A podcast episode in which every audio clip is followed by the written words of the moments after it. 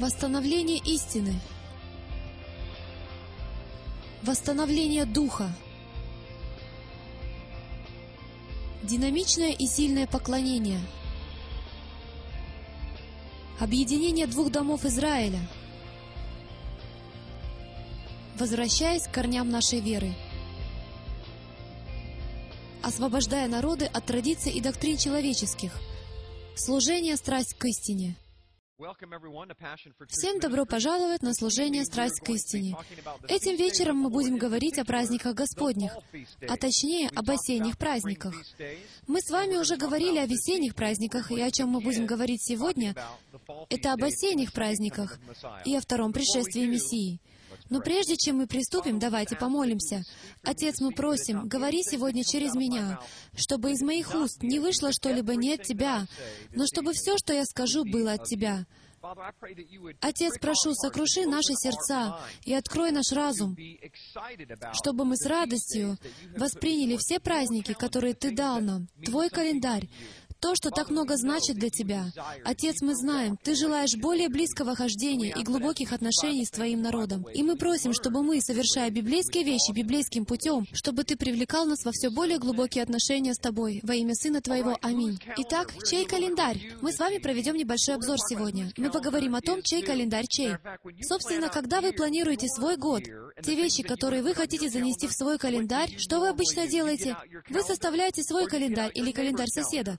Конечно же, вы составляете свой календарь. Кроме того, дома у многих из вас несколько календарей. У детей есть календари, у вас есть календарь, у вашей жены есть календарь. И если ваша семья хоть немного похожа на мою, то вы понимаете, что самый важный календарь в доме — это календарь жены. Всегда так получается, что один календарь как бы перекрывает все остальные календари. Точно так же, смею вас заверить, Яхве не пользуется нашим календарем. Он пользуется своим календарем. У нас может быть свой календарь, по которому мы делаем то, что мы хотим. Ведь так? У нас может быть свой календарь, но в его мире мы должны играть по его правилам. Вот почему его сын пришел первый раз согласно его календарю. И он придет во второй раз согласно его же календарю. И поэтому это послание так важно. Понимание праздников Господних. Потому что если мы не поймем его календарь, мы не поймем событий, связанных с последними временами, а также и других вещей, которые влияют на нашу жизнь сегодня. Итак, давайте углубимся в это и обнаружим, что когда мы понимаем Его календарь, мы понимаем пророческие времена. А пророческие времена и последние дни, в которые мы живем, имеют отношение к осенним праздникам Господним. Хорошо. Он использует древнееврейский, лунный, солнечный и астрономически основанный библейский календарь. Это все вышеупомянутое. И мы видим календарные методы повсюду. Люди используют различные виды календарей, и Яхве использует их все. Каждый из них накладывается друг на друга. Давайте рассмотрим Бытие, главу 1, стих 14. Мы начнем все наше учение с этого стиха. Здесь говорится следующее. Бытие 1.14. «И сказал Бог, да будут светила на тверди небесной для отделения дня от ночи, и для знамений, и времен, и дней, и годов». Окей?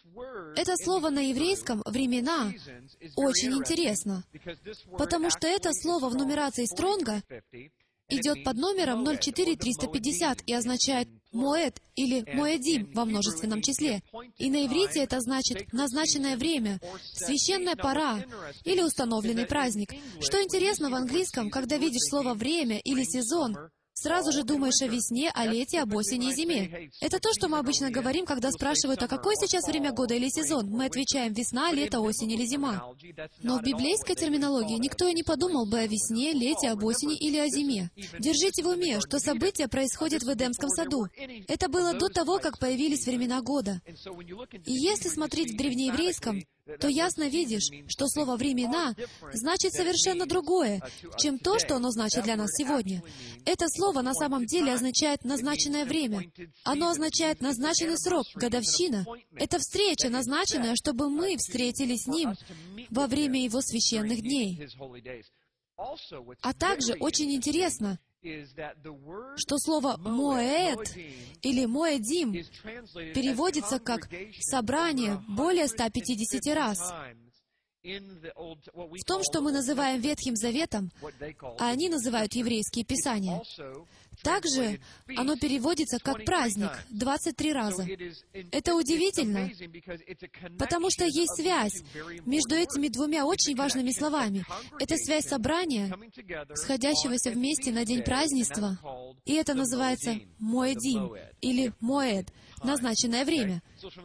Таким образом, в самой первой главе Библии нам дается разъяснение причины, по которой Он поместил знамения на небо, чтобы отделить свои дни празднеств, обозначить свой календарь.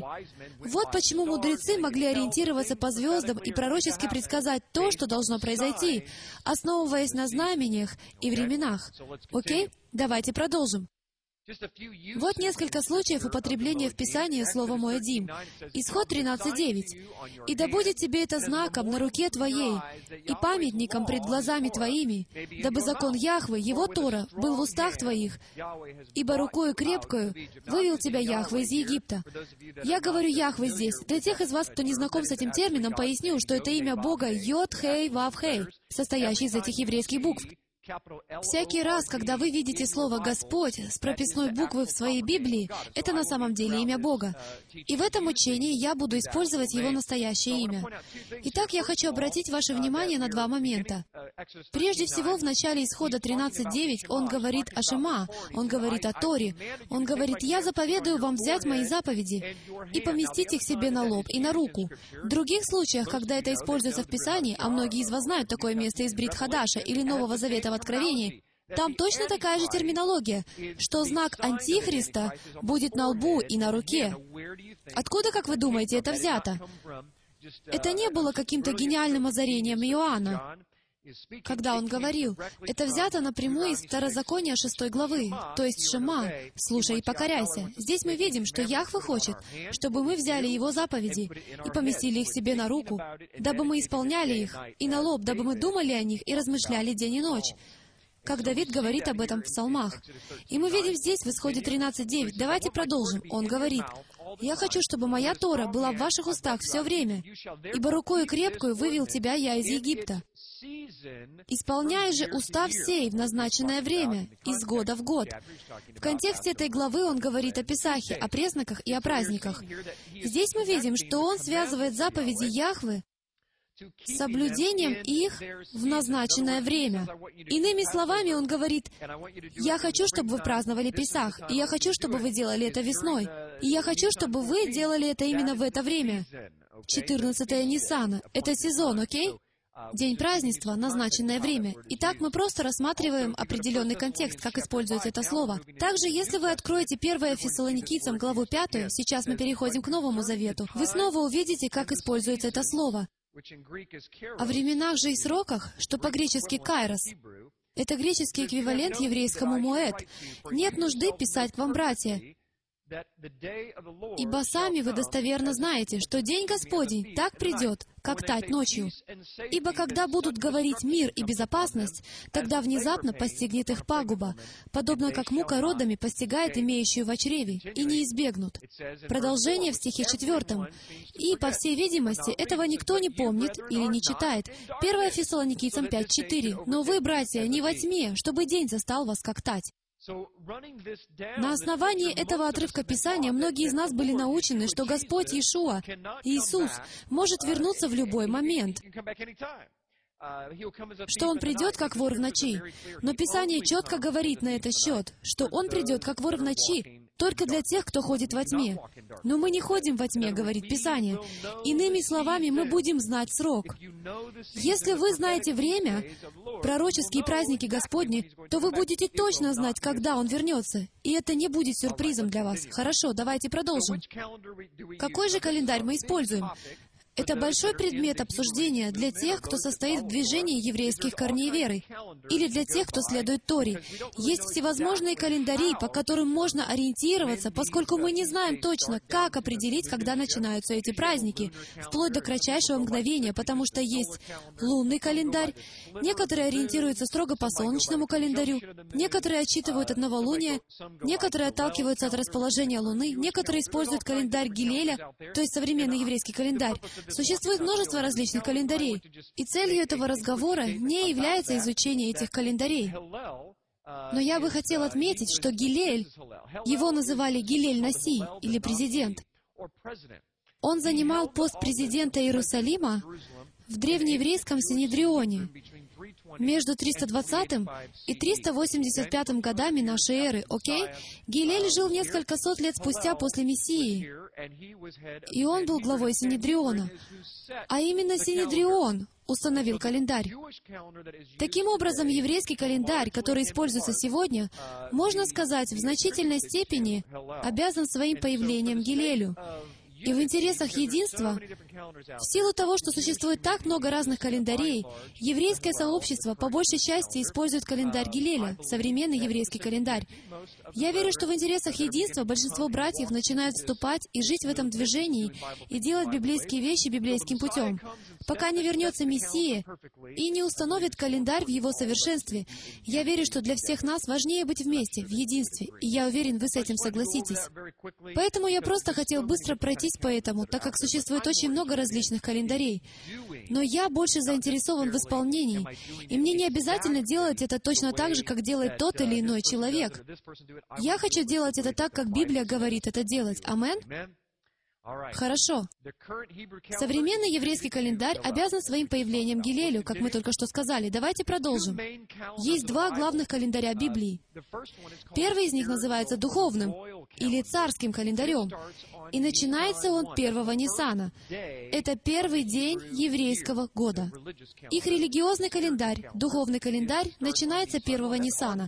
Это наш март или апрель, соответствует времени Песаха. Это только пара недель до Песаха. Этот календарь используется для нумерации всех остальных месяцев, и он использовался для подсчета времени правления царей. Так что мы можем видеть, это очень просто. Первый день года, согласно Библии, первый день религиозного года — это первый Ниссана, окей?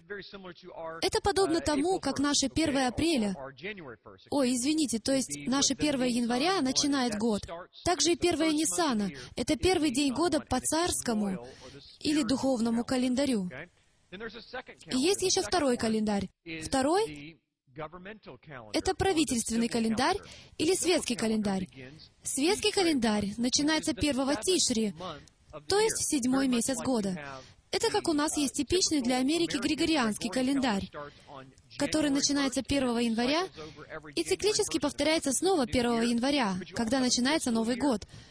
Но также у нас есть финансовый год, также есть учебный год, когда дети снова идут в школу, их учебный год начинается 1 сентября на большей территории страны. То есть годы идут по кругу, и существуют разные виды года. Также и в еврейском календаре есть разные виды года. И есть два главных вида года. Это религиозный год, который начинается 1 Ниссана, и есть светский год, который начинается 1 Тишри. Это соответствует нашему сентябрю или октябрю. И в это время отмечаются осенние праздники, о которых мы сегодня будем говорить. Это праздник Труб, Йом-Тируа и Йом-Кипур. Хорошо? Весенние праздники. Просто сделаем краткий обзор для тех из вас, кто не застал учения о весенних праздниках. Есть семь главных праздников, которые являются частями пророческого календаря в его календаре. Четыре праздника наступают весной, а три праздника выпадают на осень. Четыре праздника, которые наступают весной, это Песах, это время, когда Иешуа умер. Затем идет праздник опресноков, когда его положили в гроб. И он был в гробе в то самое время, когда все иудеи того времени буквально избавлялись от квасного в своих домах, что символизирует грех. И, конечно же, мы знаем, что когда Мессия Иешуа умер, Он удалил грех земли. И затем Он воскрес из мертвых на праздник первых плодов.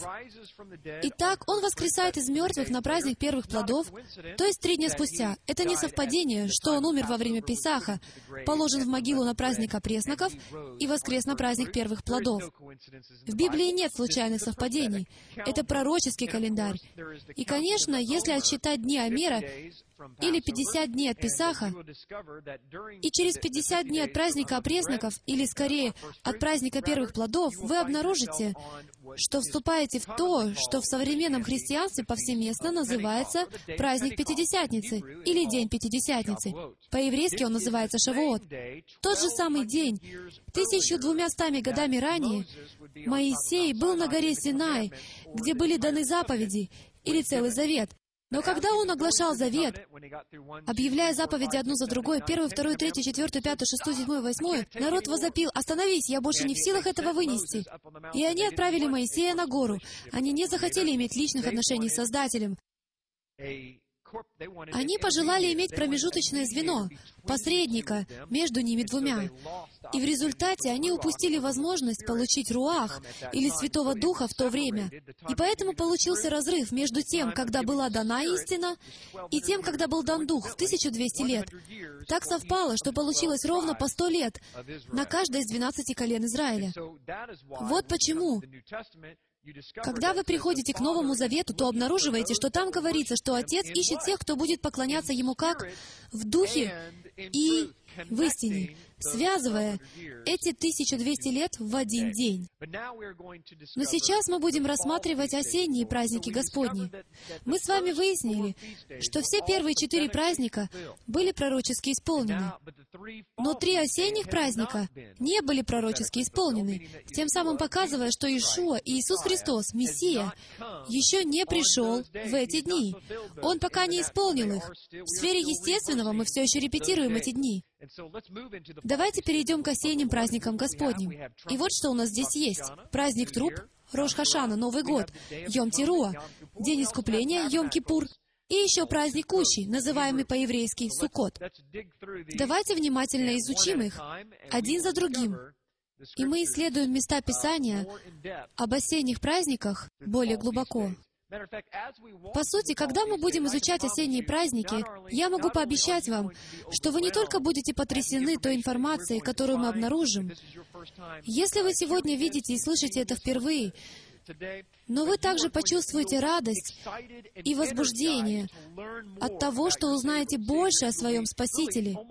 И вы будете почти шокированы тем, что не узнали этого раньше.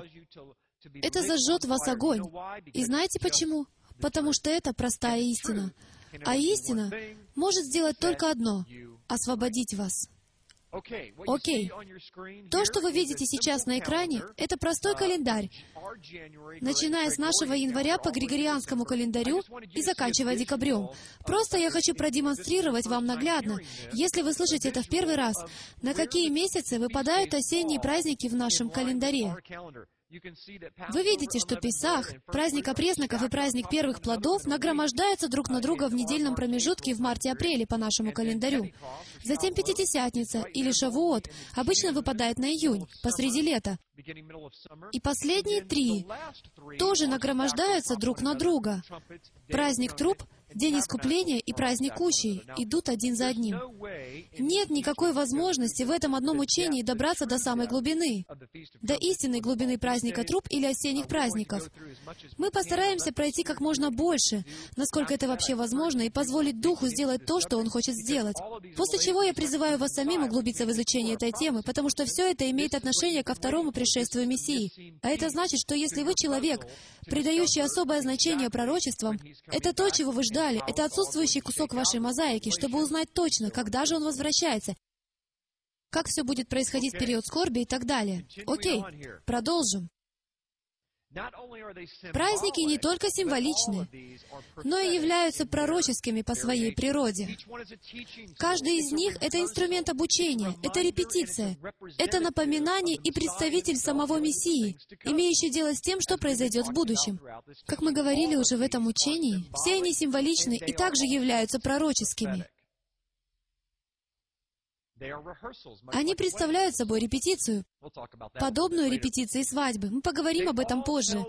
Все они рассказывают историю спасения в потрясающих деталях, и они раскладывают Евангелие таким образом, что оно становится не только посланием, которое мы проповедуем, но образом жизни, в котором мы живем год за годом, из года в год. Иными словами, это не просто послание, которое мы проповедуем, это не просто Евангелие словесного послания.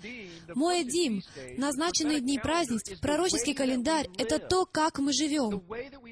То, как мы проживаем свою жизнь, по своей сути открывает миру Евангелие.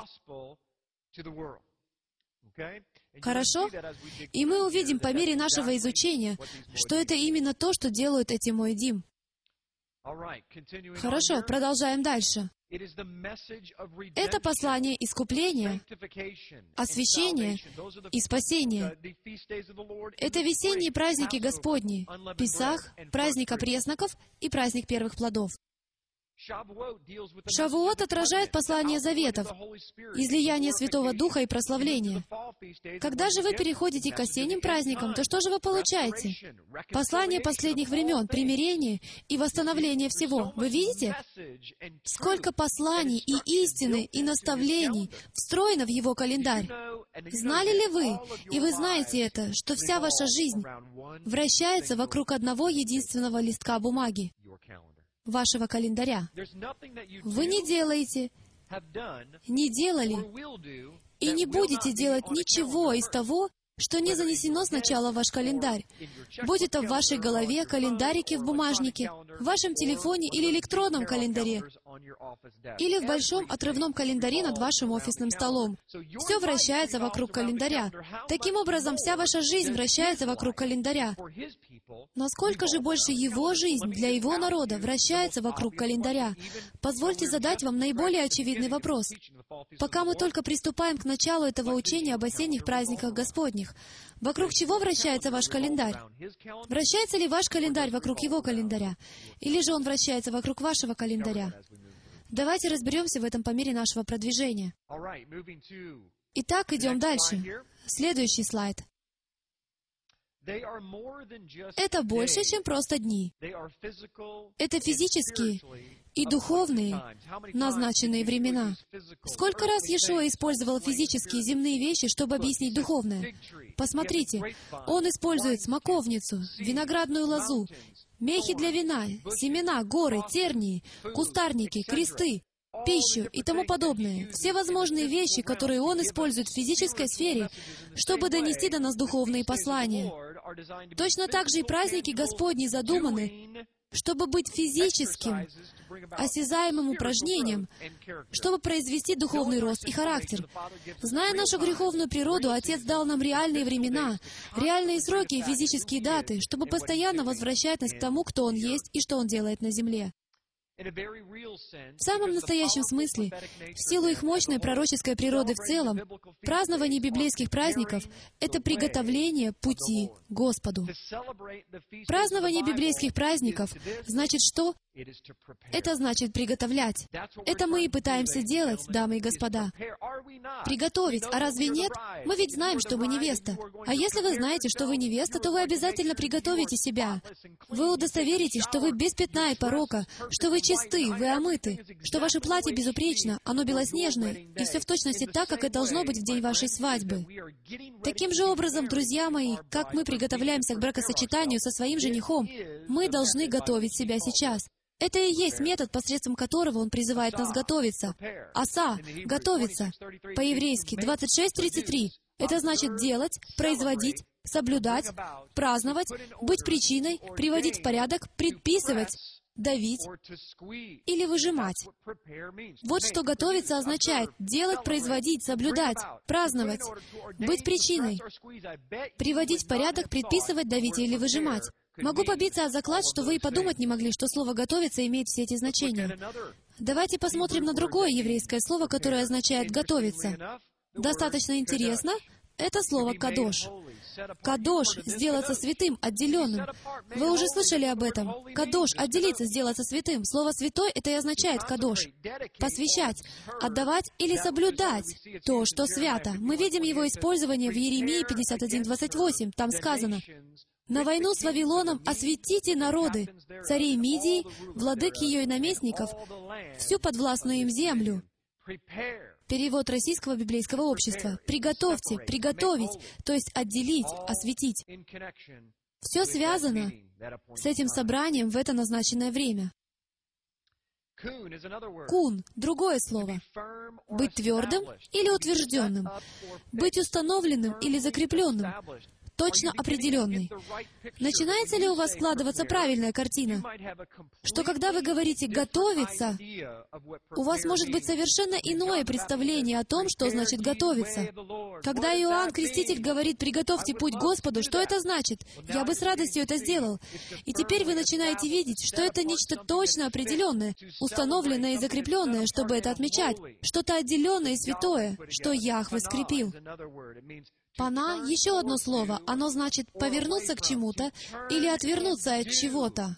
Повернуться и сделать, развернуться. С чем это связано? Пана. Что значит «готовиться»? Связано со словом «покаяться».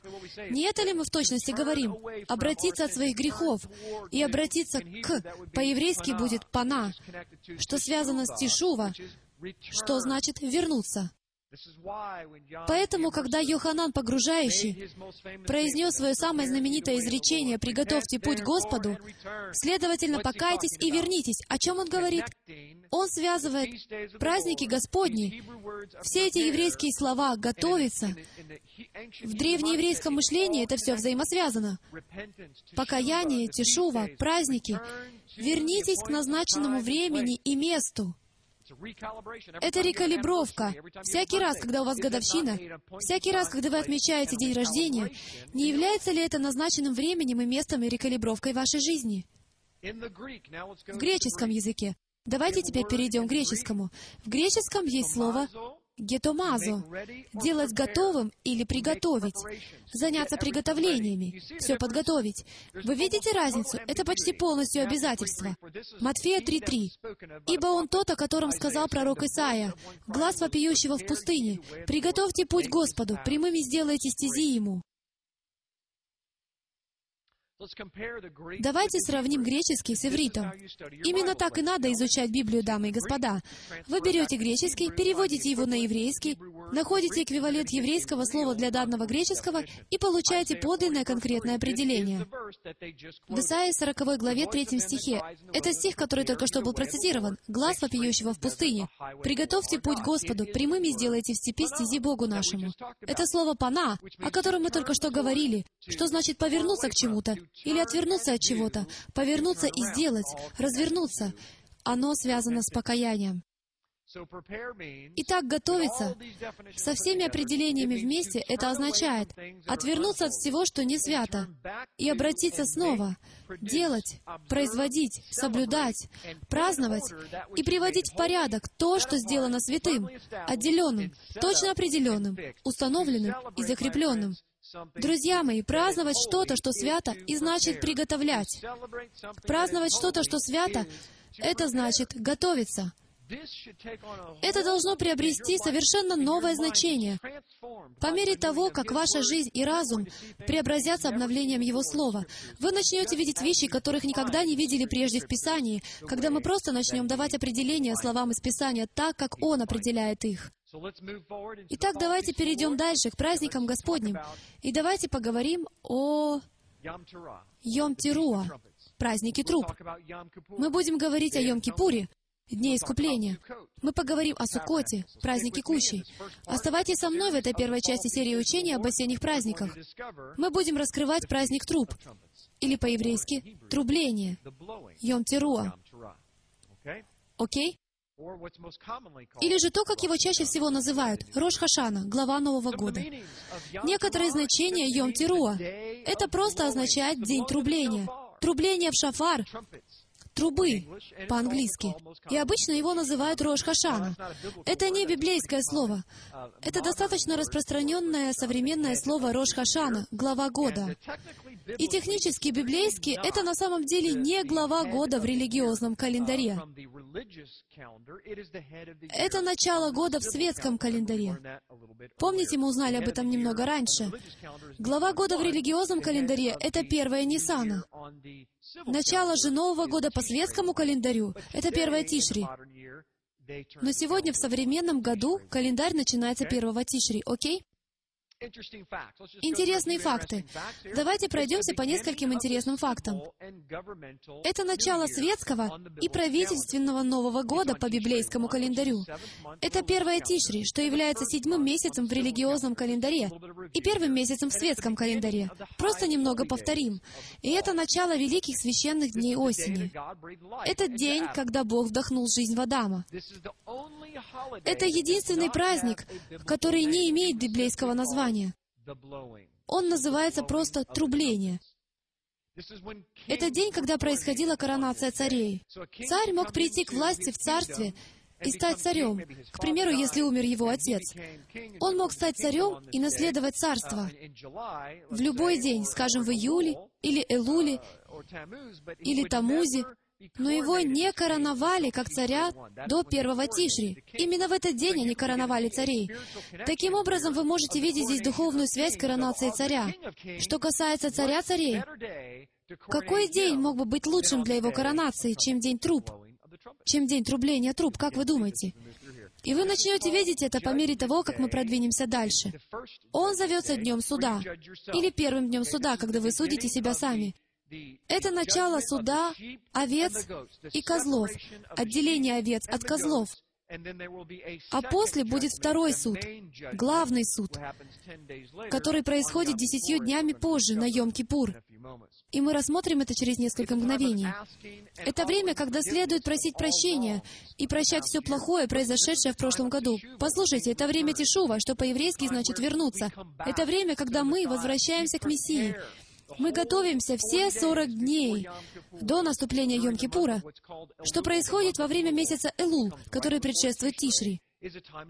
Это время покаяния, это время восстановления, это время, когда следует взглянуть внутрь себя, что я сделал в своей жизни своему собрату и своему Богу, что могло обидеть их, и как я могу покаяться в этих вещах, потому что Мессия придет в этом году. Конечно же, все это репетиция, но идея в том, что Мессия придет в осенние праздники, и я хочу быть готовым.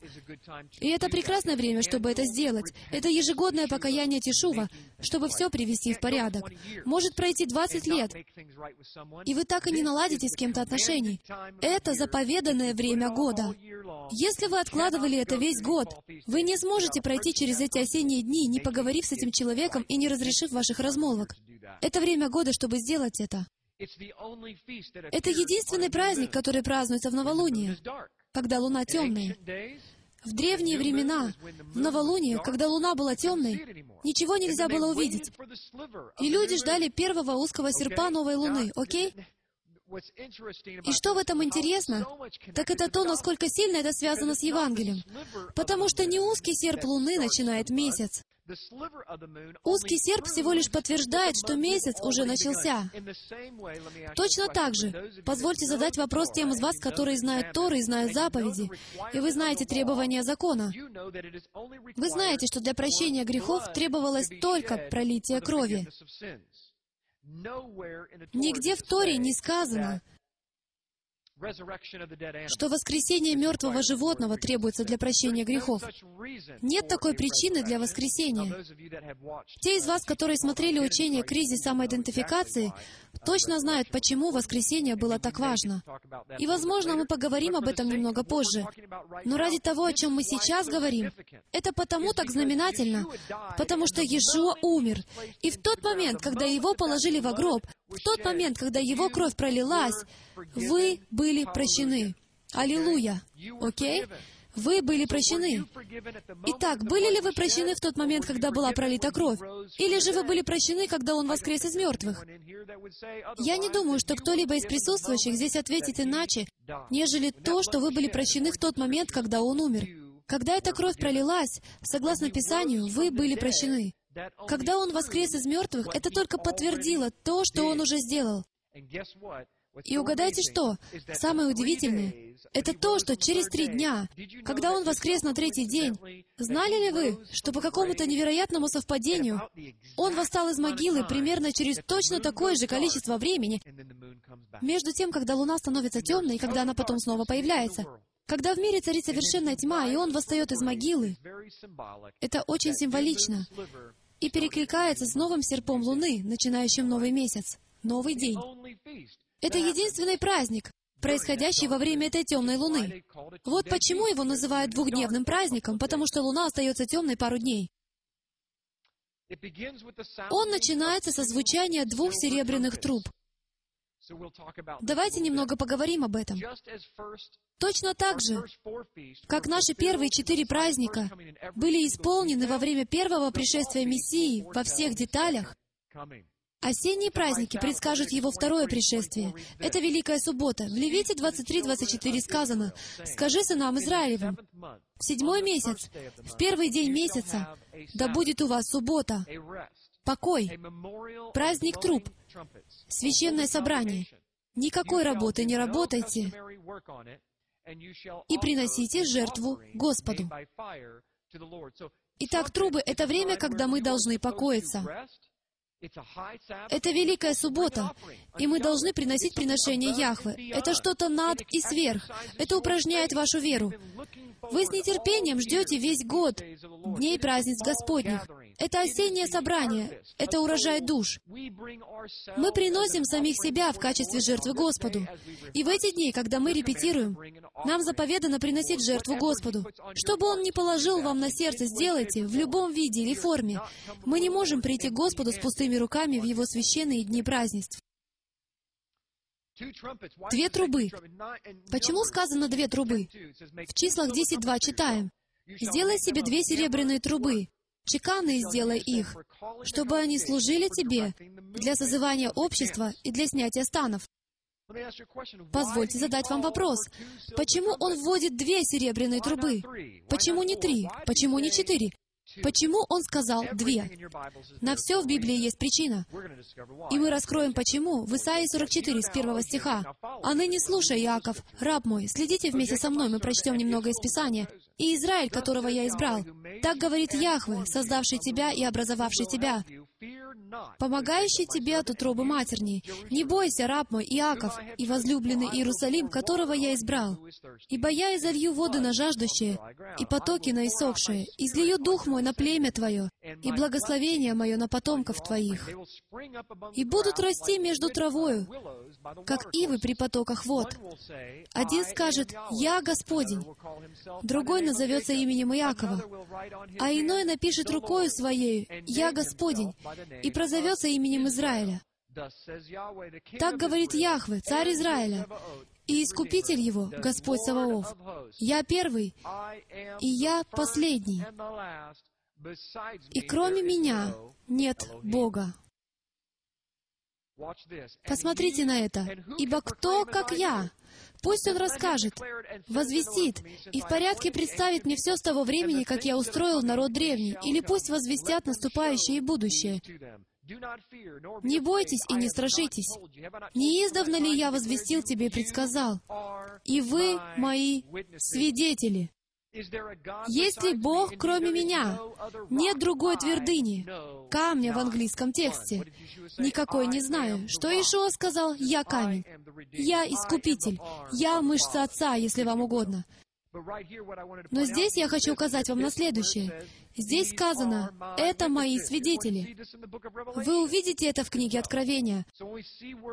Когда мы видим эти слова, нам надо вернуться к началу и выяснить, где они употреблялись прежде, чтобы ничего не придумывать. Мы находим их здесь, в Откровении, главе 11.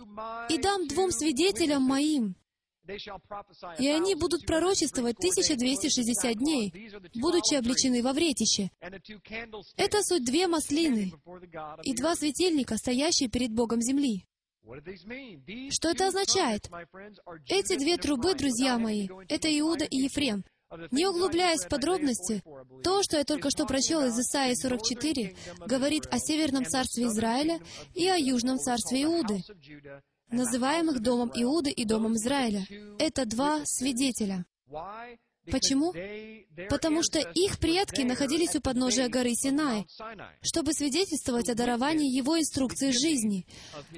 Они были свидетелями того, как Он давал свою Тору, о которой позже было заповедано, что она должна быть написана на их сердцах. Иуда и Ефрем. Иуда — Южное царство, Ефрем — внук Иакова, сын Иосифа, представитель Северного царства. Эти два будут двумя свидетелями. То есть нам говорится, что два свидетеля в Откровении, один из них должен прийти от Иуды, быть от дома Иуды, а другой должен прийти от Ефрема или дома Израиля. И мы видим это, потому что Маше, Моисей и Илия — это два свидетеля. Моисей из одного царства, Илия из другого царства. Получается, у нас есть представители из обоих царств. 1 Фессалоникийцам 4, 16, 17. Трубы — это голоса. Смотрите, куда нас это приведет. Потому что сам Господь при возвещении, при гласе Архангела и трубе Божией сойдет с неба, и мертвые во Христе воскреснут прежде. Потом мы, оставшиеся в живых, вместе с ними восхищены будем на облаках в встретении Господу на воздухе, и так всегда с Господом будем. Итак, при звуке трубы. О какой трубе, как вы думаете, он говорит? При звуке шафара, при звуке трубы.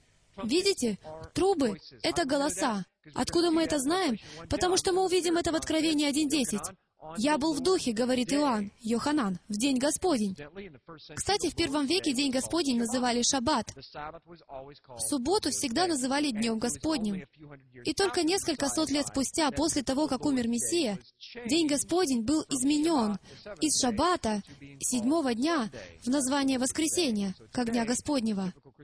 Так что сегодня в общепринятом христианстве вы видите День Господень, и большинство людей скажут «воскресенье». Но в библейские времена не было такой концепции, чтобы первый день недели был Днем Господним. Это всегда был Шаббат. Я был в духе в Шаббат и слышал позади себя громкий голос, как бы трубный. Мы видим, что голос был, как труба. Также вы можете увидеть это в Исаии 58.1, который говорил, «Я есть Альфа и Омега, первый и последний. Взывай громко, не удерживайся, возвысь голос твой, подобно трубе, и укажи народу моему на беззаконие его, и дому Яковлеву на грехи его». Некоторые причины применения трубы. Она была использована, чтобы призвать Моисея на гору в Исходе 19. Этим я веду вас к чему-то важному, потому что просто изучение фактов праздника труп, Йом Тируа, это одно, и это замечательно. Знание важно, знание приводит к мудрости, а мудрость приносит страх Господень. Мы понимаем это, но то, чего мы желаем, это пойти дальше и выяснить, каков же пророческий смысл труп. Как это относится к моей жизни на пророческом уровне, на духовном уровне, окей? Поэтому мы рассматриваем некоторые из этих деталей. Возвращаясь к нашим слайдам. Она была использована, чтобы созвать собрание на войну в книге Судей, глава 3, стих 27. А также в нее трубили, когда начинался юбилейный год в Левите, главе 25, стихе 9. Некоторые другие причины использования трубы. Она звучала на церемонии коронации нового царя Израиля. Третья царств 1.34. В нее трубят, чтобы вновь собрать рассеянных сынов Израилевых. Исайя 27.13. Это так важно. Если вы не смотрели «Кризис самоидентификации», я советую вам посмотреть, потому что это во всех деталях прояснит для вас значение этой концепции рассеяния. Тех, кто разбросан по четырем концам земли, он вновь соберет этих потерянных овец в конце времен. И угадайте, как он это сделает? При помощи звука трубы. Сегодня на Землю поступают звуковые волны с частотами. Вот почему вы смотрите это сегодня, потому что вы слышите эту частоту шафара. В нее трубили, предупреждая об опасности. Амос 3.6. Она также присутствует в пришествии Мессии. В Захарии 9 пророчествуется, что о пришествии Мессии будет возвещено звуком великих труб. И посмотрите, в Откровении 1.10 говорится о той же самой частоте труб. Она использовалась при объявлении новомесячья и всех праздников, числа 10.10. Вы видите, что трубы в древности были очень-очень важны. Она присутствовала во всех без исключения областях культуры. Все, от малого дитя до глубокого старца, знали, как играть на шафаре, потому что это было вращающимся, знаменательным символом Израиля. И в Маэдим в назначенное время был этот шафар. Звук трубы предназначен пробудить совесть. Частота предназначена для того, чтобы пробудить вас. Если бы вы услышали, как трубят шафар в ваших окрестностях, это бы вас разбудило, вне всякого сомнения. Это служит для объявления или для того, чтобы обратить Божий народ в единодушие к Нему. Он напоминает нам голос пророков, которые мы открываем и о котором читаем в этом учении. Давайте прочтем Езекииля, главу 33, стих 4. «И если кто будет слушать голос трубы, но не остережет себя, то когда меч придет и захватит его, кровь его будет на его голове». Итак, мы открываем через Писание, что звук трубы, звук пророков, звук призыва собраться вместе в священное собрание — если вы не можете услышать и не слышите, или отказываетесь слышать этот звук, он говорит, ваша кровь на вашей же голове. Вы слышали звук, но если вы не знаете, что это такое, или вы не собираетесь, или не имеете священного собрания, или не понимаете этих вещей, сделайте это сейчас, пока мы находимся в периоде репетиций, потому что при звуке трубы, самой последней трубы, не будет второго шанса. Он напоминает нам, что день суда грядет, и что день расплаты приближается. В Сафонии 1.14, послушайте, это здесь сказано. «Близок великий день Яхвы, близок, и очень поспешает. Уже слышен голос Дня Господня. Горько возопьет, тогда и самый храбрый. День гнева, день сей, день скорби и тесноты, день опустошения и разорения, день тьмы и мрака, день облака и мглы, день трубы и бранного крика против укрепленных городов и высоких башен. Послушайте меня, послушайте, что Библия говорит прямо здесь, в Сафонии. Здесь говорится, что день Господень будет темным днем. Мы должны приготовиться к этому дню, потому что он наступит со звуком трубы. Точно так же, как сказано в Матфея, во всех главах с пророчествами, в Откровении, Данииле, Исаии говорится, что день Господень будет черным и темным. Луна станет кроваво-красной, и солнце превратится во тьму, и мир будет в хаосе. И внезапно, при звуке трубы, откуда он раздается? Он приходит от пророков, от фактов, о которых он пророчествует, что они придут во время осенних праздников. Начиная от коронации нашего царя в первый день Тишри, в какой-то день, в каком-то году, в будущем, при звуке трубы. Давайте продолжим. Это было сигналом для тех, кто работал на поле, вернуться с поля для служения поклонения, когда священник становился на юго-западной стороне храма. Как это соотносится с нашей пророческой идеей конца дней? Как он говорит, делателей мало, но жатвы много. Молитесь, чтобы было больше делателей, которые выйдут на жатву, потому что в какой-то момент урожай поспеет, плевелы вырастут, Пшеница созреет, и можно будет отличить одно от другого. И Господь жатвы придет и воззовет к полям, чтобы пришли те, кто должен быть пожат, как урожай. Вот о чем здесь говорится. И все это имеет отношение к звуку трубы в предвестии Йом-Тируа. Почему серебро? Мы имеем дело с серебряными трубами. Сейчас мы говорим не о шафаре, а о двух серебряных трубах. Сейчас мы говорим о людях, о двух свидетелях. Почему он соотносит людей или двух свидетелей с двумя серебряными трубами, а не шафаром или бараньим рогом?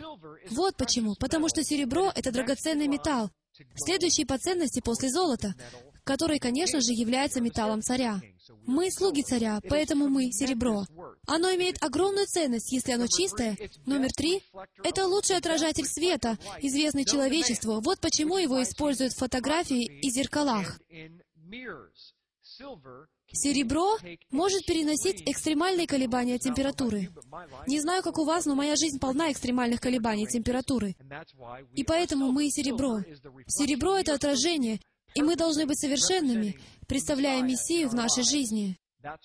Именно это и делает серебро. Оно отражает. Но прежде чем серебро готово к употреблению, когда его извлекают из горной породы, угадайте, что делают? Его дробят. Первое, что надо сделать серебряной рудой, ее нужно раздробить. Затем начинают процесс добавления воды и затем кислоты, чтобы подготовить к переплавке огнем. Вы можете сказать, подожди-ка минутку. Если ты ассоциируешь серебро со мной, и ты говоришь, что серебро, прежде чем использовать, надо раздробить, опрыскать кислотой и затем поместить в огонь, то я не уверен, что хочу быть серебром. Но позвольте кое-что вам объяснить. Вы никак не сможете войти в Царство Божье, пока прежде не будете сокрушены самим Мессией. То есть вам придется упасть к Его ногам и отдаться Его путям. Ваш разум, ваша воля и эмоции должны быть сокрушены, чтобы вы смогли иметь жизнь. Библия говорит, что прежде всего вы должны быть готовы умереть. Затем он добавляет к этому воду, кислоту, чтобы избавиться от всех примесей, и промывает его, и готовит к огню. Потом это помещается в огонь, чтобы удалить всю нечистоту. Затем кузнец берет один большой кусок серебра и бьет по нему молотом. И так вас не только дробят, не только льют кислоту на вас, погружают в воду. В довершении всего вас бьют сразу же после того, как вы вышли из огня. Не напоминает ли это жизнь некоторых из вас прямо сейчас? Просто будьте честны со мной, окей? Абсолютно. И я могу тоже это засвидетельствовать, что некоторые из вас больше серебро, чем другие, правильно? Но послушайте, это потому, что Он хочет сделать что-то с вами. Он хочет послать свою чистоту через вас на землю. И Он потребует этого, чтобы вернуть вас в ваше первоначальное временное состояние, до того, как ваши предки согрешили. Серебро может тускнеть со временем, если его не полировать. Поэтому Писание повелевает нам иметь собрания. Не оставляйте собрания святых, потому что всякий раз, когда вы соприкасаетесь с кем-то, вы полируете поверхность, чтобы она не тускнела. Вы полируете эту трубу, чтобы она больше использовалась в руках Господина. И, конечно же, это надо поддерживать. Но позвольте задать вам вопрос. Что создает звук у трубы? Откуда исходит звук? Звук исходит из воздуха. По-гречески это пневма. Отсюда у нас концепция пневматического сверла, и слово «пневматический». По-еврейски это будет «руах». Это то, что он вдохнул в Адама. Адам был трубой, которая просто лежала. Сколько из вас просто лежат сегодня и по существу не используются Отцом, чтобы повлиять на мир?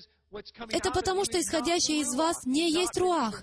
Либо вы первое, вы никогда не были воскрешены руахом, предав себя ему и позволив ему сокрушить вас. Либо второе, вы были воскрешены им, но вы настолько наполнились доктринами и человеческими традициями религии этого мира, и вы не умерщвляете духом плоть, действующую в вашей жизни, Поэтому то, что выходит из вас, не от Него. И, естественно, никто не хочет слушать эту чистоту. Сколько из вас знают таких людей, из которых исходит чистота, не являющаяся в точности дыханием Божьим? Мы хотим вдыхать дыхание Божье и выдыхать Его Слово. Когда вы делаете это, это изменяет жизни людей. Когда вы вдыхаете что-либо, что не от Него, вы выдохнете вещи, которые не от Него, и они принесут разрушение. Вот почему Иаков говорит, сила жизни и смерти находится в языке. Что вы говорите? Это то, что вы слушаете. Это то, что вы делаете. Это то, что вы делаете в свое свободное время. Живете ли вы для Него? Или же вы живете для Него только, когда приходите в церковь, только когда читаете Библию? Как вы живете для Него? Живете ли вы и дышите им настолько, что вы говорите слова жизни везде, куда бы вы ни пошли? Я призываю вас сделать это сегодня, произвести переоценку в себе. Для этого и выделено это время, чтобы произвести переоценку в себе, удостоверившись, что вы дышите дуновением свежего воздуха. Нам нужно больше Его Духа, аминь. Также интересно для меня, что он избирает номер два, когда он мог выбрать 10 тысяч или 200 тысяч. Но он избрал только два. Почему? Я верю, что он заинтересован больше в качестве, нежели в количестве. Только две серебряные трубы были изготовлены, и прошли через этот потрясающий процесс только для того, чтобы использоваться от случая к случаю на протяжении года. У них не было высокотехнологического оборудования, они должны были использоваться только два раза в году. Он явно больше заинтересован в качестве инструмента, чем в том, насколько часто он используется. Сколько из вас знают людей, которые просто не могут молчать?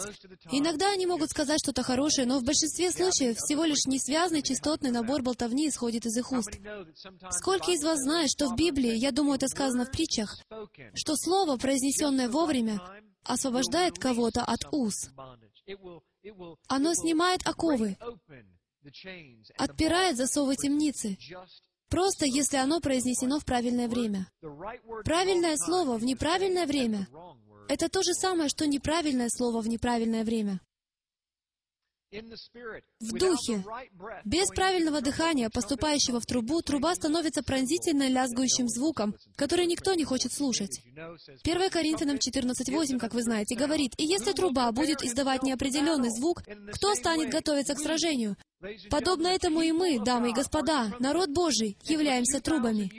И почти две тысячи лет 1700 с чем-то, если быть точным, когда народ Яхвы начал сходить с курса и перестал делать библейские вещи библейским образом, и суббота потерялась, и праздники оказались потерянными. Все эти потрясающие библейские вещи буквально потерялись на страницах вашей Библии, так, что мы перестали приготовляться. Потому что Библия говорит, приготовить путь Господу — это значит покаяться, соблюдать и праздновать священные вещи — все взаимосвязано. Поэтому, если труба издает неопределенный звук, не выдавая чистоту истины, то она введет вас в порабощение. вот почему сказано, что когда вы выносите истину из ваших уст и жизни и делаете библейские вещи библейским путем, что это сделает? Это освободит людей. Это придаст убедительности Евангелию. Вам не придется идти далеко в мир и приводить людей. Они сами придут к вам. Поэтому и сказано в пророках, что ветви Иосифа Дерево Северного Царства вырастет настолько сильным, они настолько сфокусируются на себе, на том, чтобы делать правильные вещи, что ветви дерева раскинутся по стенам Иерусалима, и в свое время они принесут плод. И народы придут, потому что они голодают, и будут есть плоды и говорить, что это за Бог, который дал такие потрясающие постановления, заповеди и законы. Я хочу знать этого Бога, который так вас благословляет. Яхве благословляет свой народ ради тех, кто хранит Его заповеди и Его Сына Иешуа верой. Иеремия 5.13. «И пророки станут ветром, станут ветром, и Слова Господня нет в них. Над ними самими пусть это будет. Вы видите, что мы трубы Яхвы. Два разных человека могут произносить почти одинаковые слова, но сила заключается не в том, что они говорят, а в том, кем они являются. Характер сердца — это самое важное для Создателя Вселенной. Позвольте задать вам вопрос. Какой трубой являетесь вы на Земле? Какой трубой? Каким звуком? Разбегаются ли люди от вашей чистоты? Вы издаете звук, и люди бегут к вам или убегают от вас. Или же вы совсем не звучите. Потому что это четыре главных типа людей и труб, которые существуют. Я хочу ободрить тех из вас, кто не звучит совсем. Вы можете много чего предложить. Но прежде всего вам нужно насадить и впитать в себя истину. Как только вы впитаете Божьи вещи и глубинные вещи Слова, вы обнаружите, что у вас есть больше, чем достаточно тем для разговора, о которых можно говорить. Время Тишува, время от первого Тишри, от праздника труп до Йом-Кипура, это время смешанных чувств. Почему праздник труп — это время смешанных чувств? Очень просто. Потому что, с одной стороны, это радостно, потому что это пришествие Мессии. С другой стороны, вы, вероятно, уже догадались, что это также грустное время, потому что будут те, кто останется, те, кто не имел части в воскресении, те из наших семей и друзей, которые не знали Его, согласно Матфея 7.21. «Отойдите от меня, ибо я никогда не знал вас. Вы, практикующие безторие или беззаконие по-гречески». Мы хотим быть в числе тех, кто знает Его. Поэтому это сладостно-горький момент для тех, кто никогда так и не принял Иешуа, Иисуса как Мессию, и очень радостный для тех, кто принял. Вот некоторые традиции, которые можно обнаружить во время празднования труп. Номер один. Его не называют праздником без причины. Это крупнейшее празднование со множеством еды. Это одно из самых больших пиршествований в году. Это Новый год, окей? То, что современные евреи называют сегодня Новым годом, Рош Хашана. Йом Тируа, трубление в трубы, это захватывающее время, масса еды. Церемония трубления в трубы и чтение коротких текстов Писания. Проходит большое служение целый день. Трубят в трубы, читают различные места Писания. Молитва за неспасенных близких и за то, чтобы рассеянный Израиль вновь собрался. Это традиция, совершаемая на Йом-Тируа. Также традиционно подают яблоки и мед. Почему? Потому что это сладостное время. Яблоки и мед очень сладкие. И это напоминает нам о сладостном времени при трублении шафара, когда даже евреи знают, что было предсказано о возвращении Мессии. В качестве примечания одна интересная вещь, которую евреи делают, особенно в древнем иудаизме. Они берут мед, когда учат своих детей Тори на свитках. Они дают им мед во время изучения Торы. Итак, какую же физическую связь этот родитель создает для ребенка? Или же сам ребенок создает подсознательно? Что когда он читает Тору, он получает мед, конфеты в их случае. Он усваивает, что Тора, учебное руководство Яхвы, сладостно. И поэтому, когда вы подходите к Йом Тируа с традицией яблок и меда, тут же, когда вы были ребенком, и вам давали мед, когда вы читали Тору, что вы сделаете? Вы свяжете Йом Тируа с пришествием Слова, ставшего плотью две тысячи лет назад. Хорошо, некоторые другие традиции. Лишана, Това, Тикатев, Ветехатем, что по-еврейски означает «Да будешь ты записан на добрый год». И запись эта «Да будет скреплена печатью». Вы шутите? Это то, что они это говорят в иудаизме? Они говорят эту еврейскую фразу и буквально говорят «Пусть ты будешь запечатлен и записан на добрый год». Мы, верующие в Мессию, знаем, что когда Мессия придет, что Он сделает? Он запечатлеет вас на следующий год, на тысячу лет, если быть точным. Вы запечатлены в книге жизни Агнца. Это удивительная связь. Я призываю вас запомнить эту еврейскую фразу и говорить ее друг другу на Йом Тируа. Пусть ты будешь запечатлен. Понимаете?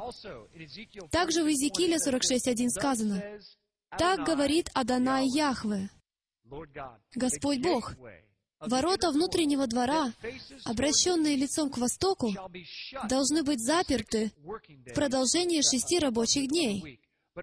А в субботний день, в шаббат, они должны быть отворены. И в день новомесячия должны быть отворены. Позвольте немного объяснить. Итак, у нас был храм. И храм не допускали просто так. Вы, будучи израильтянином, не могли зайти туда и побродить там в любое время, когда вам вздумается. Только священникам дозволялось быть во внешнем дворе храма, трудиться на богослужениях во святилище, и только первосвященник мог заходить раз в году во святое святых. Когда двери храма были закрыты шесть дней в неделю, ни один израильтянин не мог туда зайти. Только в шаббат, Моэд, Еженедельный Моэд, назначенное время, когда Яхве говорит «Моя дверь открыта», место умилостивления, которое прямо за дверями. Угадайте, кто сидит на месте умилостивления? Царь. Итак, они могли приходить к царю. Раз в неделю была особая встреча для них и для царя. Они могли прийти и поклониться у порога святилища царю в шаббат и в новомесячье. Угадайте, какой праздник? Единственный праздник, который начинается в новомесячье, в начале месяца. Правильно, это Йом Тируа, праздник труп. Не правда ли это очень символично, значимо, пророчески и потрясающе, что когда Мессия придет, в тот момент, когда Он придет пророчески, двери храма настежь распахнутся для всех душ, воскресших из мертвых, которые будут путешествовать к Иерусалиму, чтобы править и царствовать тысячу лет. Это удивительная и прекрасная картина. И последнее, но не менее важное. Друзья, мы пройдем через процесс бракосочетания, потому что Йом Тируа целиком и полностью о нашей свадьбе. От бытия до откровения речь идет о ктубе, что по-еврейски брачный договор. Везде говорится о невесте, которая готовит себя к встрече с женихом. Вы видите это в притчах, вы видите это с Адамом и Евой. Они сначала были одно, символизируя весь Израиль. Затем разделились на два, представляя Северное и Южное царство. А затем о них пророчествовали, что они сойдутся и снова станут одним. Итак, давайте рассмотрим этот процесс бракосочетания. И я расскажу немного об учении, которое я назвал кризисом идентификации. Как это относится к Йом-Тиру, к празднику труп? Потому что без обговаривания процесса бракосочетания мы будем ограничены в понимании того огромнейшего значения, почему этот день связан с пришествием Мессии. Итак, давайте приступим. Шаг номер один. Шедухим — это процесс, когда невеста выбирается отцом. Итак, отец выбирает невесту. И, конечно же, это делал Авраам. Выбирая невесту для своего сына, он сказал своему слуге, «Иди к моему народу, и выбери невесту моему сыну из моего народа». Интересная мысль. У нас нет времени углубляться в это сейчас. Но разве не интересно, что одна из притчей Нового Завета о брачном пире рассказывает о двух группах людей, присутствующих на этом пире? Есть свадебные гости и есть невеста. Ну что ж, если у нас есть невеста, то кто же тогда свадебные гости?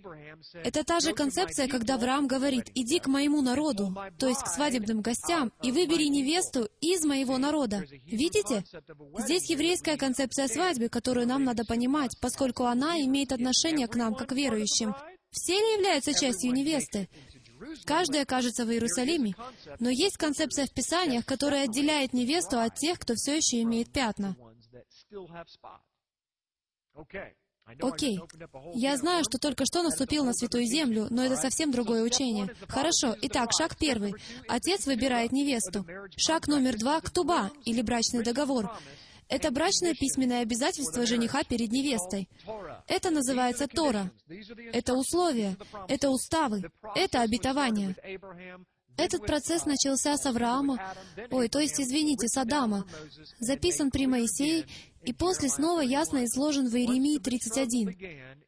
Как только помолвка вступала в силу, ее можно было отменить лишь официальным документом о разводе, называемый «гет», по-еврейски, поскольку помолвка была равносильна свадьбе. Вот почему обетование, оплата кровью Мессии — это начало помолвки. Мы обручены Ему. Мы не вступим с Ним в брак до брачной вечери Агнца. И мы узнаем об этом через мгновение. Но мы обручены с Ним, что означает, что мы уже принадлежим Ему. Шаг номер три. Прежде чем мы перейдем к шагу номер три, давайте прочтем из Иеремии 31. 31 стих. «Вот наступают дни, — говорит Яхве, — когда я заключу с Домом Израиля и с Домом Иуды Новый Завет, Интересно, что здесь не сказано «с домом язычников». Здесь говорится «дом Израиля, Северное царство и дом Иуды». Вы должны принадлежать одному из этих двух домов. Если вы еврей, то вы, конечно же, из дома Иуды. Если же вы не еврей, то вы привиты к дому Израиля. Вот так это работает. Мы видим это в Римлянам 11 главе. Стих 32. «Не такой завет, какой я заключил с отцами их в тот день, когда взял их за руку, чтобы вывести их из земли египетской. Тот завет мой они нарушили, хотя я оставался в союзе с ними, говорит Господь. Но вот завет, который я заключу с Домом Израилевым после тех дней, говорит Яхвы, вложу Тору мою». Именно так написано в еврейском, «во внутренность их, и на сердцах их напишу его, и буду им Богом, а они будут моим народом». Это то место, когда вы можете обратиться к Галатам, где сказано, «Язычники написали Тору на своих сердцах». В них исполняется это Писание в Веремии, главе 11, когда Дом Израиля возвращается в Завет. Они думают о Его Торе. Они исполняют Его Тору. Она на их сердце. Как муж любит свою жену, новоиспеченную невесту, и все, о чем он может думать, это Его жена в Его сердце. То же самое Яхва хочет, чтобы мы сделали, написали Его Тору, любили Его уставы и постановления настолько сильно, чтобы мы оставались внутри границ Его ограды, чтобы Он мог защищать нас и благословлять нас. Вот о чем говорят Его уставы и постановления, и мой Дим — благословение Его народа, защита нас от лукавого. Мохар, шаг номер три. Выкуп за невесту. Это дар жениха всей семьи невесты. Но в конечном счете он принадлежит только невесте. Эта плата изменяет ее статус в доме и освобождает ее от родительской опеки. Точно так же и Мессия заплатил окончательную цену, которая освобождает нас от наших родителей, наших духовных родителей, от смерти, если вам угодно, от греха и от рабства. Сегодня этой оплатой является обмен кольцами.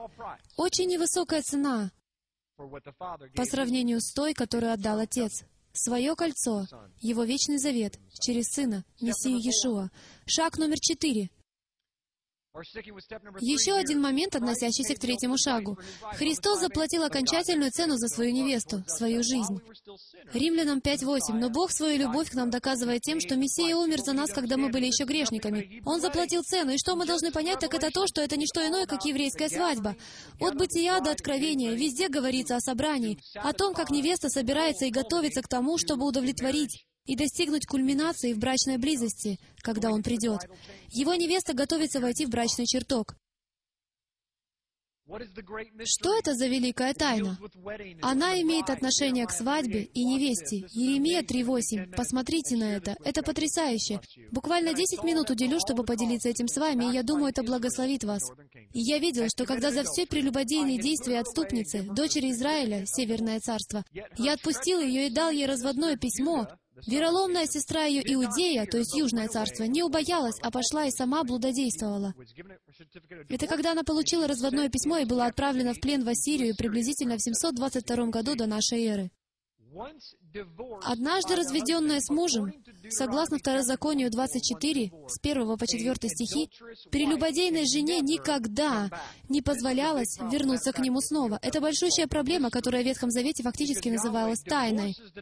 Потому что Яхве разводится с Северным Царством, но в то же время говорит, если ты обратишься от своих злых путей и вернешься, я приму тебя в качестве своей жены.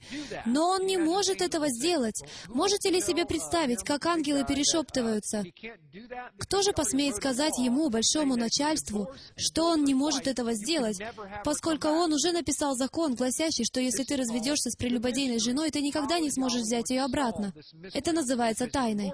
Как Яхве собирается разрешить эту загадку? Ведь он развелся с ней, но тут же зовет ее вернуться. Он не может сделать этого согласно его собственному закону. Вот, посмотрите, Посмотрите в Римлянам 7 главе, стихи с 1 по 4. Здесь очень загадочные первые стихи. В Римлянам главе 7, и начинаются они вот так. «Разве вы не знаете? Читайте вместе со мной, братья, ибо говорю знающим закон». Давайте остановимся здесь на секунду и позвольте мне задать вам вопрос.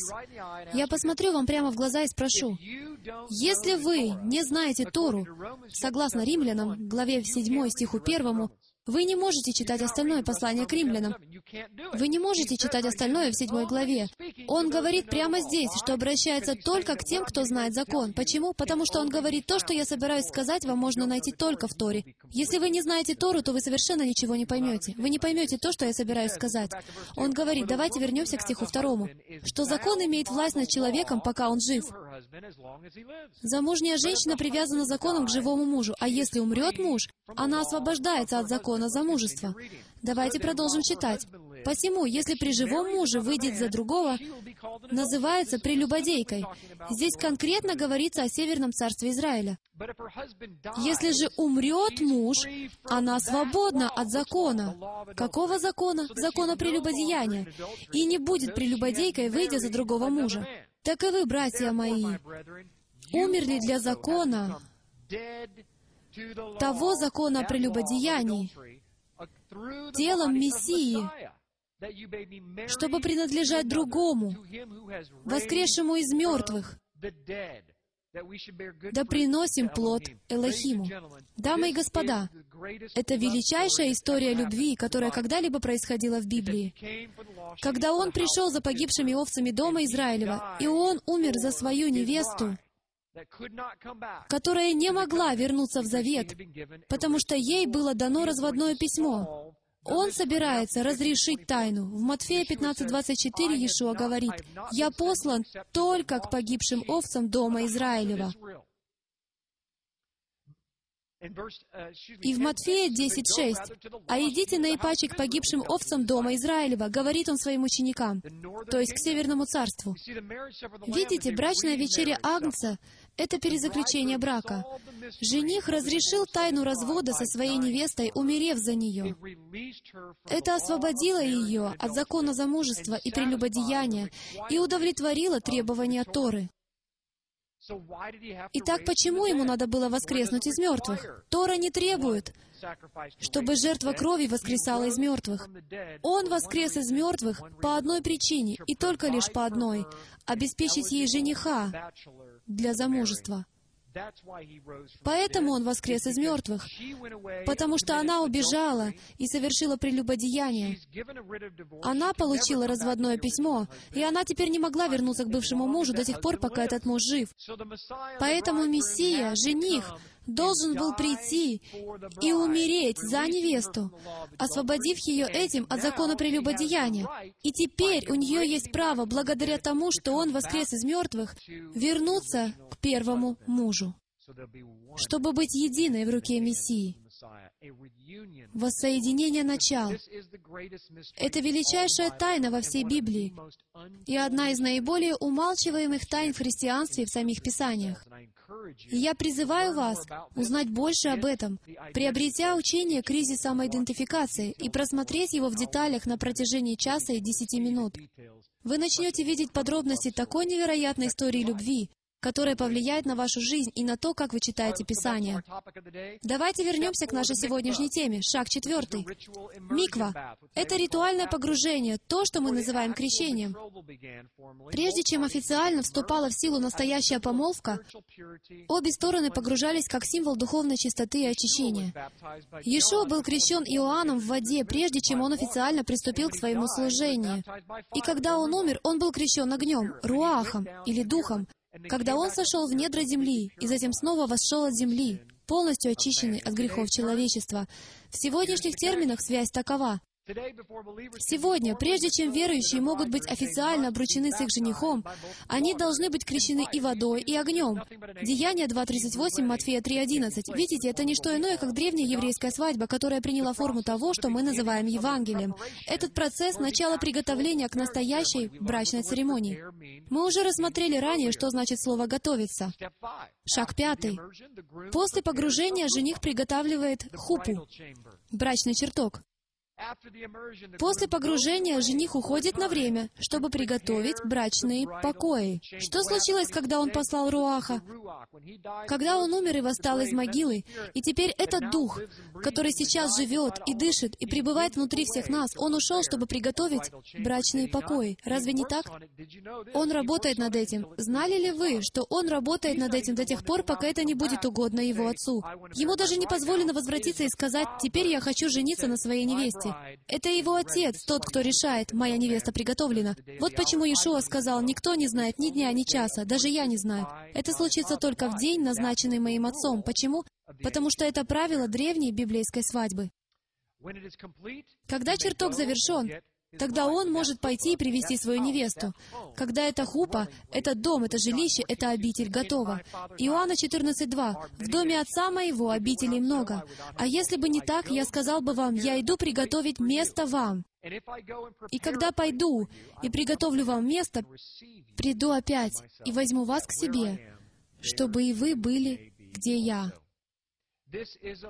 Это хупа, дамы и господа, где проходит еврейская церемония или церемония еврим. И если вы из Северного Царства, когда вы решаете, как многие люди здесь в служении «Страсть к истине», молодые пары женятся, или по всей стране те, которые состоят в движении еврейских корней и начинают делать библейские вещи библейским путем, рассматривая эти вещи, они зачастую решают провести брачную церемонию под хупой, потому что это прообраз древней хупы, которая связана с грядущей хупой, когда Мессия возьмет нас в то, что представляет собой храм. Мы обручены с Ним сейчас, но потом мы вступим с Ним в брак, когда ворота затворятся, и мы окажемся внутри на брачном пире.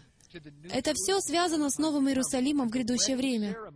И сегодняшняя брачная церемония должна имитировать ту брачную церемонию, которая грядет. Это несет Евангелие в самих атрибутах физических объектов, которые мы используем во время свадьбы сегодня. Это царский чертог. Это старинная царская кровать, Посмотрите на четыре столба. Откуда, как вы думаете, они появились? Они появились со времен царей и цариц. А откуда они это взяли? Они взяли это от древней хупы, под которой венчались цари и царицы. Очень интересно, как все сходится вместе. И номер шесть. Шаг номер шесть — это дар. Прежде чем жених уходит, чтобы приготовить обитель, он дает ей дар или залог, чтобы она знала, что он думает о ней.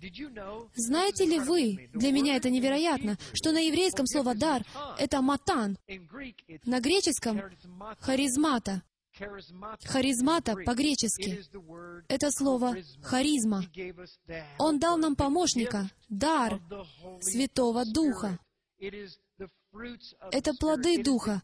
Это духовные дары, которые Он дал телу, чтобы ужиться друг с другом, чтобы отшлифовать друг друга, чтобы отполироваться друг от друга, чтобы назидать друг друга.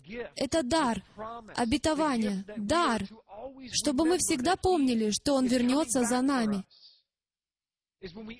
Это когда мы упражняемся в духовных дарах. Вот почему понимание духовных даров настолько важно. Шаг номер семь и завершающий процесс называется «нисуин», что значит «нести». Это так прекрасно, дамы и господа. Прибытие жениха было всегда сюрпризом. Все знали срок, когда он должен прийти, но никто точно не знал часа. Они должны были быть готовы в любой момент известного времени, ожидая прибытия жениха. И что происходило? Завидев его приближение, мужчины с брачной церемонии выходили перед женихом и трубили в шафары, возвещая его прибытие. Вот он идет, трубят великие шафары, звуки труб. Затем жених берет свою невесту и уносит ее после церемонии и после семи дней пиршества уносит ее в их новое жилище, где они в дальнейшем счастливо живут. Итак, вы начинаете видеть, что этот весь звук трубы, весь Йом Тируа, праздник труб, все это повествует о брачном пире. Когда мы поймем этот стих, все станет намного понятнее. 1 Фессалоникийцам 4.16. Давайте прочтем это еще раз. «Потому что сам Господь при возвещении, при гласе Архангела и трубе Божией сойдет с неба, и мертвые во Христе воскреснут прежде, как мы читали ранее. Потом мы, оставшиеся в живых, вместе с ними восхищены будем на облаках в сретении Господу. Он несет свою невесту через порог в ее новый дом. А где ее новый дом? В Иерусалиме, в Новом Иерусалиме, чтобы править и царствовать из величайшего царственного города в мире тысячу лет. Вот оно, друзья мои. Это изображение, которое вы сейчас видите на своих экранах, которое в разные времена помещается на миллионы и миллионы свадебных тортов, в настоящее время настолько пророческое, что почти трудно поверить, что мы упустили духовную связь. Здесь муж переносит свою невесту через порог в ее новый дом. Знаете ли вы, что в Древнем Израиле, когда вы входили во святилище, там было то, что называлось порогом. Дверь открывалась, и вы переступали через порог. Вы ни в коем случае не должны были наступать на порог. Вы переступали через порог, что приводило вас в Дом Божий. Вот поэтому-то, по традиции, которую начал Бог, мы и не хотим, чтобы невеста касалась порога, потому что наступать на порог — это дурной знак, если хотите. Он переносил ее через порог. Однажды Иешуа появится верхом на белом коне, и он перенесет свою невесту через порог в ее новый дом, в Иерусалиме, где мы будем править и царствовать тысячу лет. Друзья мои и братья по вере, праздничные дни на нас. Мы должны учиться библейским вещам и исполнять их так, как Библия говорит их исполнять. Осенние праздники начинаются с Йом-Тируа, праздника труб. Следующий праздник, о котором мы будем говорить, это Йом-Кипур. Это путешествие длиной в 10 дней от праздника труб до судного дня, святейшего дня года. И в конечном счете, самый захватывающий день в году — Самый волнующий праздник в году — это праздник Суккот, восьмидневное празднование под открытым небом в пустыне, которое в самом конце станет брачной вечерей Агнца, празднуемой тысячу лет. Я призываю вас вновь пройтись по этому учению и пересмотреть это послание. Покопайтесь и сами исследуйте. Не верьте всему, что я говорю. Почитайте сами Писание. Выполните свое домашнее задание. Я призываю вас продолжить свое духовное путешествие и изучить эти вещи, что приведет вас в любовные отношения с вашим Мессией. Давайте помолимся. Отец, спасибо Тебе большое за это время, которое мы провели вместе. Я знаю, что это много информации за короткое время, но, Отец, я прошу Тебя, раскрой это для каждого верующего. Я молю, чтобы Ты сокрушил сердца тех, кто слушал это послание. Отец, прямо сейчас прошу Тебя, чтобы они копали глубже, чтобы обратились от традиций и учений человеческих и повернулись к тому, что Ты называешь святым, что Ты называешь приготовлением пути Адонаю, Господу Иешуа, спасению Иисусу. Отец, спасибо Тебе большое за то, что Ты дал нам эти священные Моэдим, эти удивительные праздники, эти круги праведности, как Ты называешь их, чтобы ежегодно, из года в год, мы могли встречаться с Тобой, даже еженедельно, каждый шаббат. Благодарю за все, что Ты даешь нам. Слова Твои — светильник ноге нашей. Они наше дыхание. Вложи их в разум наш, в руки наши и в ноги наши, а наипаче всего в наши сердца. Помоги нам знать Тебя, понимать Тебя, любить Тебя всем сердцем нашим, разумением, душою и крепостью. Помоги нам усвоить Твои заповеди, быть открытыми к тому, чтобы совершать библейские вещи библейским путем, из любви к Тебе и поверив в Сына Твоего. И все скажем Аминь. Шалом, шалом. Да благословит вас Бог и сохранит вас, да презрит на вас светлым лицом своим во все дни жизни вашей. Служение стрелы Ефраима существует только благодаря пожертвованиям верующих, как вы. Чтобы обеспечить выживание этого служения, пожалуйста, посетите нашу страницу «Помощь» на www.ephraimzeros.com. Нам нужна ваша поддержка.